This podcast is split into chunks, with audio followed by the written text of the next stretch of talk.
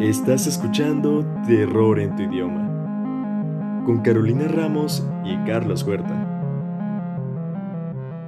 Bienvenidos a Terror en tu idioma. Mi nombre es Carolina Ramos y me acompaña Carlos Huerta. Hola, Caro. ¿Sabes de qué hablaremos hoy? Claro que sí. El día de hoy les hablaremos del chupacabras, una criatura muy conocida en nuestro país y algunas partes de Latinoamérica. Les diremos qué es, compartiremos algunas de las historias que involucran a este ser, daremos a conocer el origen de la leyenda y la verdad según algunos científicos. Carlos, ¿te parece si comenzamos? Por supuesto. Probablemente si eres de Latinoamérica has oído hablar de esta criatura. Y si no es así, estás en el lugar correcto. Al chupacabra se le describe como un ser que ataca animales de diferentes especies en zonas ganaderas o rurales de todo el continente americano. Según la leyenda, es una criatura de apariencia desagradable, del tamaño de un oso pequeño y el cuerpo cubierto de espinas. Es posible rastrear la leyenda del chupacabras hasta marzo de 1995, en Puerto Rico. Un día fueron encontrados los cadáveres de ocho ovejas con severas heridas en la zona del pecho, por las que aparentemente habían sido succionada toda la sangre de sus cuerpos. Tras esto, muchos otros animales comenzaron a morir de la misma forma. Se cree que cerca de 200 cuerpos fueron encontrados en los primeros meses.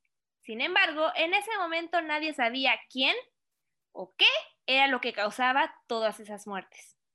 Pero seis meses después, una mujer llamada Madeline Tolentino, y recuerden ese nombre, residente de una localidad en las afueras de San Juan, aseguraría haber visto a la criatura que había provocado todo eso. Según su testimonio, el animal tenía más de un metro de altura, la piel gris verdosa, cubierta de escamas y espinas en la espalda. Los ojos eran saltones y estaban inyectados de sangre, eran rojos, rojos, rojos. La cabeza era grande y ovalada y tenía dos temibles colmillos. Las patas delanteras terminaban en unas garras mortales. Además, la criatura de aspecto humanoide andaba un tanto encorvada.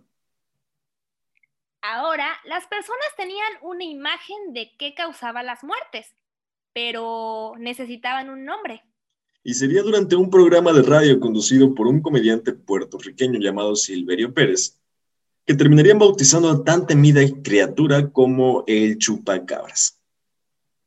Esa leyenda se extendió por todo el continente americano como pólvora, por lo que es posible encontrar testimonios de sus apariciones en países como Argentina, Perú, Puerto Rico, Guatemala, Costa Rica, Chile, República Dominicana y algunas partes del sur de Estados Unidos y obviamente México.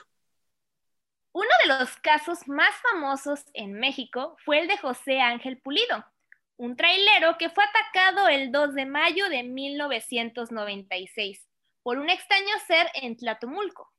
Jalisco. José Ángel se dirigía a su tráiler que estaba a tres calles de su casa, cuando de repente de un corral le brincó un animal que se le prendió del brazo. El hombre se defendió y comenzó a golpearlo hasta que lo soltó. El ser tenía el cuerpo gelatinoso y olía a podrido. Cuando el trailero llegó a su casa, le preguntaron sus familiares qué le había ocurrido, por qué olía tan mal. Él les platicó su experiencia y se dirigió al hospital. Fue revisado por el doctor Mario Rivas Sausa y este le dijo que sus heridas eran similares a las que dejaba el chupacabras. Si no mal recuerdo, esta historia fue compartida por Jaime Maussan en un programa este, de televisión, más o menos por esa época, por lo cual fue un detonante para una serie de pues avistamientos que se dieron en esos, en esos años. Pero ¿cuál es la verdad detrás del chupacabras? Pues resulta que en 1995 se estrenó una película llamada Species.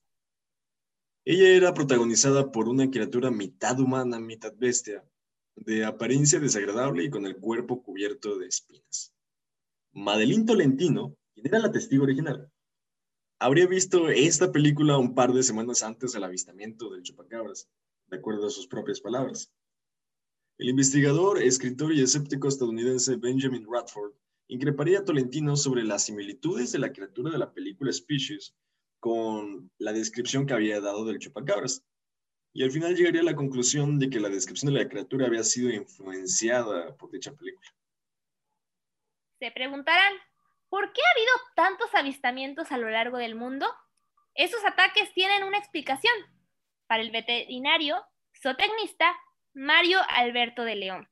Según de León, esos ataques generalmente son de perros o canidios, porque puede ser un coyote, puede ser animales de hábitat natural de la sierra de aquí y que estén atacando a los animales. Así como la explicación que dio el veterinario, muchos otros expertos y científicos han dado a conocer la verdad con respecto a esta criatura. Según algunos expertos de biología y animales salvajes, el tema de pérdida de sangre podría deberse a que el animal en cuestión había perforado sin ninguna intención alguna arteria, propiciando que sus víctimas se desangraran. También se habían dado muchos casos de coyotes afectados por sarna, una enfermedad que afecta a menudo a perros, lobos y otros canidos, provocándoles síntomas como la pérdida de pelo, la piel gruesa o el mal olor características descritas por testigos que aseguran haber visto al chupacabras. De hecho, esta es una de las teorías más populares, que realmente son perros o son canes que están pues enfermos de sarna y por eso se ven sin pelo. Ciertamente no estamos acostumbrados a ver animales sin pelo, más que los Xoloscuincles, pero realmente para muchos puede pues parecer que están viendo a un demonio, a un marcianito, a una criatura bastante extraña y eso pudo haber sido el origen de los avistamientos que se han, que se han dado en varias partes de Latinoamérica.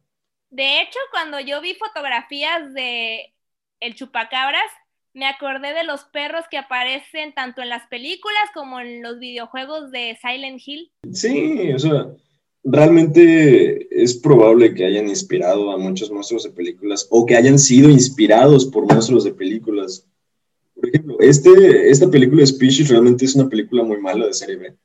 Entonces, este, pues resultó muy fácil para la señora decir que el monstruo que vio era parecido, tenía los rasgos de los que, del monstruo que había visto en la película.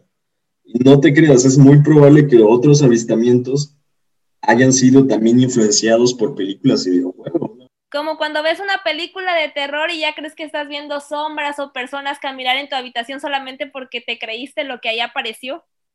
Al final, ustedes tendrán la última palabra. Por mi parte, esto ha sido todo. Mi nombre es Carlos Huerta. Y yo soy Carolina Ramos. Y esto fue Terror, en, tu idioma.